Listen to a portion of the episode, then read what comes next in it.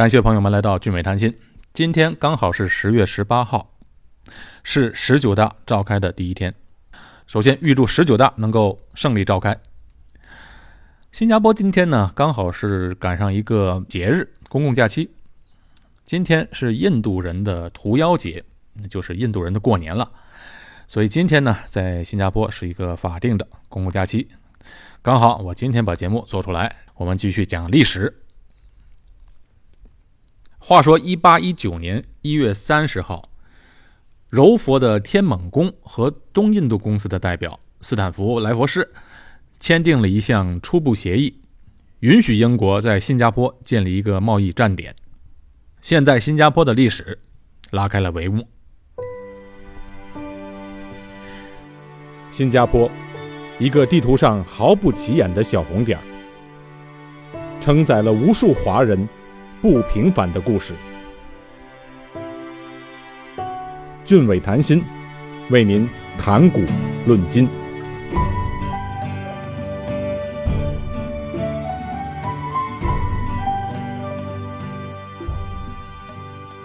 天猛公它不是一个人名，而是一个官名。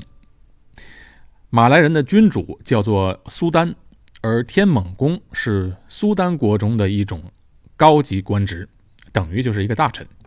一般天猛公负责国内的治安，是苏丹宫廷侍卫。在一五一一年的时候，马六甲王国被葡萄牙灭亡，他们的苏丹就逃亡到廖内群岛，他就派遣天猛公代表他统治其他的大陆领地，好像柔佛和新加坡地区。上一集我们提到过，这葡萄牙因为国小人少，所以他们只占领据点儿。不深入到内陆，也没有能力和资源深入，所以他们只占领着马六甲，柔佛这边他就鞭长莫及了。一八一九年，莱佛士在新加坡登陆，并且与天猛姑阿都拉曼签订协议，在当地建立殖民据点。但是根据廖内苏丹和荷兰之间的条约，天猛公并不能代表苏丹与外国订约，故此莱佛士和阿都拉曼拥立了一个新的苏丹，进而把这协议。就正式签订下来。我们来聊一聊莱佛士这个人。莱佛士呢，生长在一个平民家庭，父亲是个船长。莱佛士是出生的时候啊，甚至都出生在牙马加附近的一条船上。他们家有六个孩子，平民的孩子早当家。他十四岁开始就在东印度公司任职，当一个临时书记。这东印度公司是一家半官方性质的企业，负责英国在远东的殖民活动。可这东印度公司它不只是英国的专利，好多国家都有。比如说荷兰也有他们自己的东印度公司。那除了荷兰呢，还有法国、丹麦、葡萄牙、瑞典、奥地利都有他们自己的东印度公司。哎，为什么都叫东印度公司呢？这还得从哥伦布说起。因为最早啊，哥伦布发现了美洲大陆，但是他错把美洲当做了印度，这哥伦布到死都不知道自己错了。可是后来人找到真正的印度之后呢，也就将错就错，就把真正的印度和印尼的群岛称为东印度，而把美洲的加勒比海就称为西印度。从名字上就能看出，这些东印度公司背后代表的国家。就是想在亚洲地区开发他们的殖民地。莱佛士是一个非常刻苦用功的年轻人，有理想有梦想，工作态度认真，通过自修苦读的方式啊，掌握了广博的知识。他发愤图强，努力想挤入这英国上流社会的圈子。在一八零五年的时候，莱佛士年仅二十四岁。就被公司派往马来西亚槟城担任助理秘书，就此就开启了他与东南亚的情谊。莱佛是一八零五年到的槟城，槟城是在一七八六年的时候被英国人莱特迫使当地击打的苏丹同意把槟榔屿租给英国的东印度公司。啊，仅仅过了八九年之后，莱佛士就来到这里了。在临走的时候。莱佛士在英国娶了一个比他大十岁的寡妇，这就是他的第一任妻子奥利维亚。两个人的感情非常好。当时从英国开到东南亚这个旅程是挺长的，这来佛士呢就抓紧时间，在船上这个航程时间，他就学习掌握了马来文。来佛士虽然到了槟城待了几年，但是这里并不是他大展身手的地方。他在这一段时间呢，认识两个重要的人物，一个就是法夸尔。法夸尔后来帮助他开发了新加坡，当然后来他们两个人又闹翻了。还有一个人就是印度的大总督明托，这明托就很欣赏来佛士，他就成为了明托的主要顾问之一。英国当时驻印度的大总督的权力是很大的，他管的不只是印度，他掌握着英国整个在东方的一切事务。明托就委任来佛士以马来土邦代理人的身份，开始筹划与拟定进攻爪哇的计划。这爪哇在现在印尼的地区。当时打这场仗，就为了避免爪哇落入拿破仑统治下的法国之手。简短截说，一八一一年，来佛士指挥英军打败了荷兰和法国的军队，攻取爪哇成功，他就被保荐为爪哇的总督。当时的来佛士年仅三十岁，他不仅负责啊管理爪哇，而且担负起管理数百万居民的群岛的殖民地的任务。在任职期间呢。来福士做了几件大事儿，比如他废除了当地的奴隶制度，实行土地国有化，招揽学术专门人才。统治期间呢，来福士还尝试实行一定程度上的自治，废除奴隶制的贸易，恢复了一些当地的古迹。因为来佛士很喜欢古迹，并且呢，他以新的土地租赁系统取代过去荷兰人统治时期的强制农业计划。为了改变荷兰殖民地的制度，他进行了大量的改革。但是啊，年轻有年轻的坏处，就是很多思想不成熟，太过于理想化，就造成了他的改革阻力重重，而且耗资巨大。最后改革以失败告终。英国人分别在1815年和1816年把苏门答腊和爪哇归还给了荷兰。这个就是莱佛士一生当中的第一次重大的失败。屋漏偏逢连夜雨，这时候又发生一件事。就是来佛士的夫人奥利维亚病死了，哎，给他了一个双重的打击。郁郁寡欢的来佛士，在一八一六年三月被召回英国本土。此后呢，他虽然被选为皇家学院的会员，而且出版了《爪哇史》这本著作，在一八一六年册封为爵士荣衔，但是呢，一直没有一个实权的职位。直到这个时候啊，来福士还没有注意到有个小岛叫新加坡，但是这时距离他发现新加坡还有不到三年的时间。在一八一七年，来福士在英国又娶了他第二任妻子，他第二任的妻子叫苏菲亚。一八一八年，在回到英国两年后，莱佛士重整旗鼓，振作起来了，再度来到苏门答腊。向英国政府建议继续扩张在苏门答腊的计划。英国政府啊，虽然没有同意他的计划，但是采纳了他一个建议，就是保护马六甲海峡的航道。哎，你看，来佛士经历的失败后不放弃、不灰心，这样的人才是做事儿的人。这时候呢，来佛士就找到了他的好朋友，就是我们刚才说的那位法夸尔上校。法夸尔对于早期新加坡的开发做出了非常大的贡献，甚至他的贡献不小于来佛士。他在当时在东方已经工作三十年的时间了，正准备回英国本土的，对于整个东南亚的地形和形势是非常了解的。他呢和来佛士一样，对于当时荷兰人占优势的情势啊是非常着急。来佛士找到他后，他就满口答应来协助这项工作。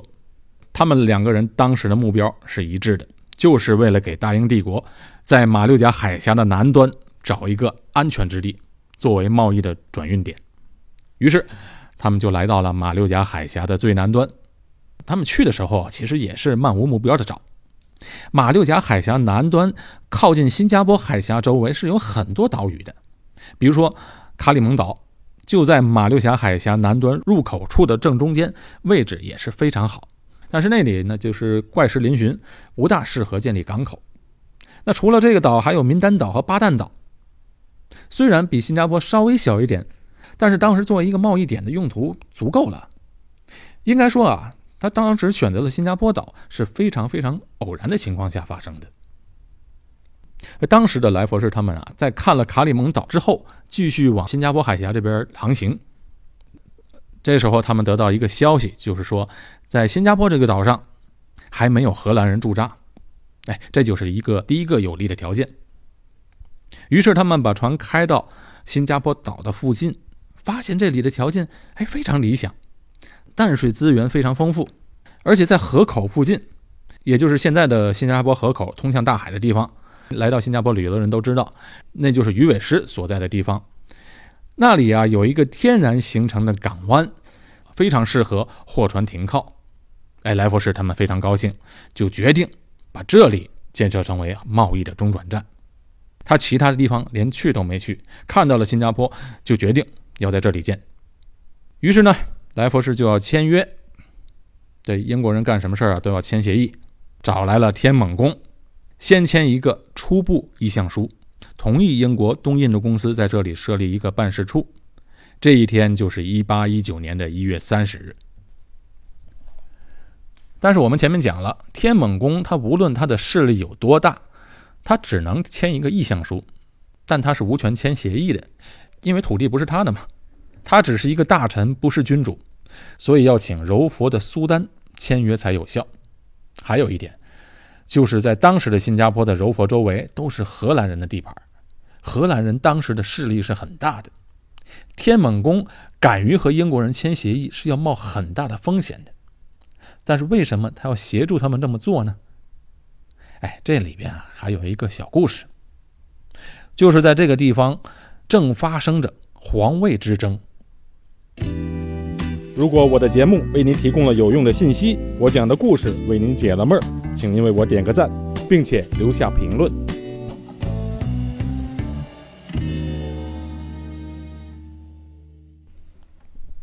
哎，听到这里，对历史感兴趣的人一定会想到，来佛士肯定会利用这个机会。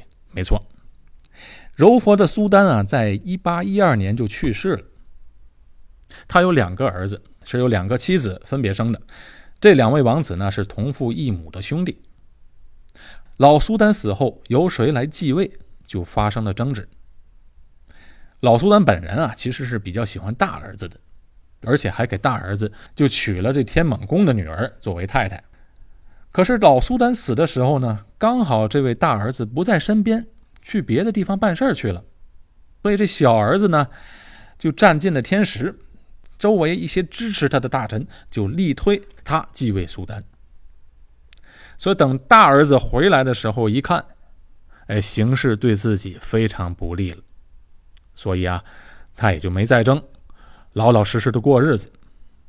可是这老苏丹的玉玺掌握在这老苏丹的遗孀手里，他不交出来，所以这个新的苏丹登基仪式迟迟没有举行。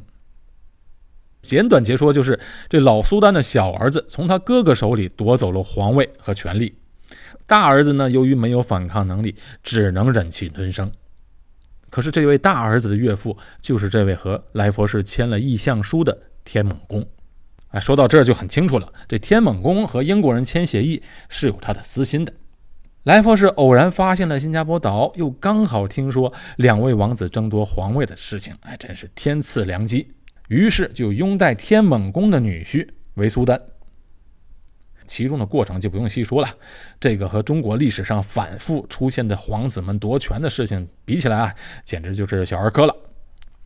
几天后，来佛士和新的苏丹签署了租用新加坡岛作为东印度公司在这里的贸易据点，每年向苏丹缴纳五千元，向天猛公缴纳三千元作为租金。那这位天猛公和苏丹当然是高兴的不得了了。其实呢，这个新加坡岛当时只是这苏丹领土内的一小块土地而已。当时的新加坡只有一个小渔村，哎，大概只有一千人左右。哎，这一千人里面啊，还有二三十个华人。短短两年之后，这里的人口就发展为五千人，涨了五倍。其中三千多的马来人，一千多华人。四年之后，人口就超过了一万人，成为了一个名副其实的商贸中心。其实这来佛士在新加坡只待了很短的一段时间，几个月之后就离开了。这一走，他就是三年多。三年多的时间之内，一直都是由这位法夸尔在经营这个刚建立的贸易小岛。当时对于来佛士来讲，新加坡和他远大的个人抱负相比，那就太小了。他的目标啊，是要重整英国苏门答腊岛和整个东南亚的势力。甚至他也有当管理整个东方的印度大总督的野心，但不过最后没有成功。在他离开的三年多的时间内呢，来福士不断的写信指示法夸尔如何如何的做，但是他毕竟人不在新加坡嘛，具体的事情还是要法夸尔负责。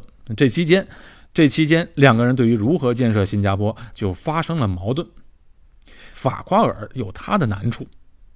最大的困难呢，他就是没有经费，因为新加坡一开始就实行的自由港的政策，船停靠到这里不收税。这样做呢，好处是吸引了大量的商船，促进了贸易，但同时它缺点是没有收入啊，很多需要投入的建设没法去做。当时穷成什么样啊？就连法夸尔的两个随从文员的工资，都是由法夸尔自己掏腰包支付薪水的。来福士远在苏门答腊岛，他的注意力也不在新加坡，所以啊，当时虽有矛盾，但是相安无事。啊，来佛士这个人呢，一生真是命运多劫，在苏门答腊待了两年多之后，在他身上又发生了一个可怕的事情。他和他第二任夫人所生的四个孩子，其中有三个相继在半年内病死了。他和他的夫人也是重病一场。哎，虽然在那个年代啊，小孩夭折是很普遍，但是连续三个孩子相继死去，对他的打击那是非常非常沉重的。这时候的来佛士已经是心灰意冷，近乎麻木了。事业方面没有进展，家庭方面又遇到这样的伤心事，所以啊，他这时候。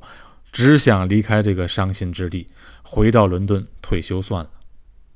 临走的时候呢，他想路过新加坡去看一眼，因为新加坡对他来说就像他的一个孩子一样。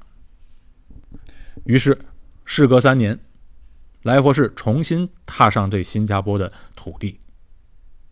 当他看到这个小岛的时候，简直惊呆了，他被眼前生气勃勃的景象深深的感动了。这里的一切都是那么的充满着活力，使得这来佛士沮丧和绝望的心情大为好转。其实我非常理解来佛士的心情。当一个人经历了这么多的苦难啊，先是第一个夫人去世，和第二个夫人有过短暂美好的时光，但好景不长，自己的四个孩子有三个在半年之内病死，自己和夫人也是病魔缠身，而且事业发展也不顺利。你可以想象他的心情是多么的沉重，多么的灰暗。所以，当他看到自己偶然开发的小小的新加坡岛，本来这个岛在他心里的分量并不重，属于无心插柳柳成荫，但是到现在，这是他唯一可以抓住的东西了。所以，一下子就把来佛士从阴郁、沮丧的心情中拉了回来。重新在他的心里燃起了一把火，燃起了他的事业心。他把他毕生的抱负全部专注在这个小岛上了。接下来，来佛士对新加坡进行大刀阔斧的改革，从城镇改造到军事防御、疏通河道等等方面进行彻底的改革，甚至在当时非常前卫的创建了来佛士书院。当时建立这书院的时候，得到了各方面的反对，因为这在当时太过于理想主义。但后来证明，这些举措非常具有前瞻性。来佛士现在是新加坡最好的中学，从那时到现在，培养了无数的栋梁之才，其中就包括了李光耀。来佛士对新加坡的感情如此之深，所以他对法夸尔的一些做法就不满了。他觉得法夸尔在三年实行的措施政策太过于保守。其实公平来说，法库尔对新加坡初期的建设有相当大的功绩。他当时面临重重的困难和压力呀，在三年期间把新加坡建成这样已经很不错了，但是没办法，碰到来福士这种近乎完美主义的人，加上他把个人感情全部投入到这个岛上了，难免做法有些偏执，最终两个好朋友决裂了。到最后，莱佛士还撤销了法夸尔的职位。这一段公案，咱今天就不多说了。莱佛士这个人呢，在新加坡待了一段时间后，又回到了英国，但是后来英年早逝，仅仅四十五岁就离开了人世。新加坡从一开始开埠以来，就吸引了大批的华人的到来。这批初期到来的华人啊，都有一个特点，那什么特点呢？就是他们都不是那种一穷二白，像后来来到新加坡的苦力那样的人，而是大多数都是当时有些资本的华人。他们是在马六甲或者是印尼的苏门答腊是做生意的，看到了新加坡的商机，断定这里以后发展的机会巨大，而且新加坡是自由港啊，对他们来说是有相当大的吸引力。于是大批的华人到来，更加促进了新加坡这个贸易中心的地位。这些华人就是被称为海峡华人，或者是土生华人的华人。他们很早以前就已经来到了马来西亚半岛和苏门答腊岛，历经了好几代人，已经扎下根了。由于他们离开中国大陆时间是太久了，所以他们就自然的形成了一种本身的特殊的文化，就是后来被称为“巴巴娘惹文化”。关于娘惹文化是什么呢？我们呢下一次节目再聊。好，今天的节目到这里结束，我是高俊伟，在新加坡。我们下期见。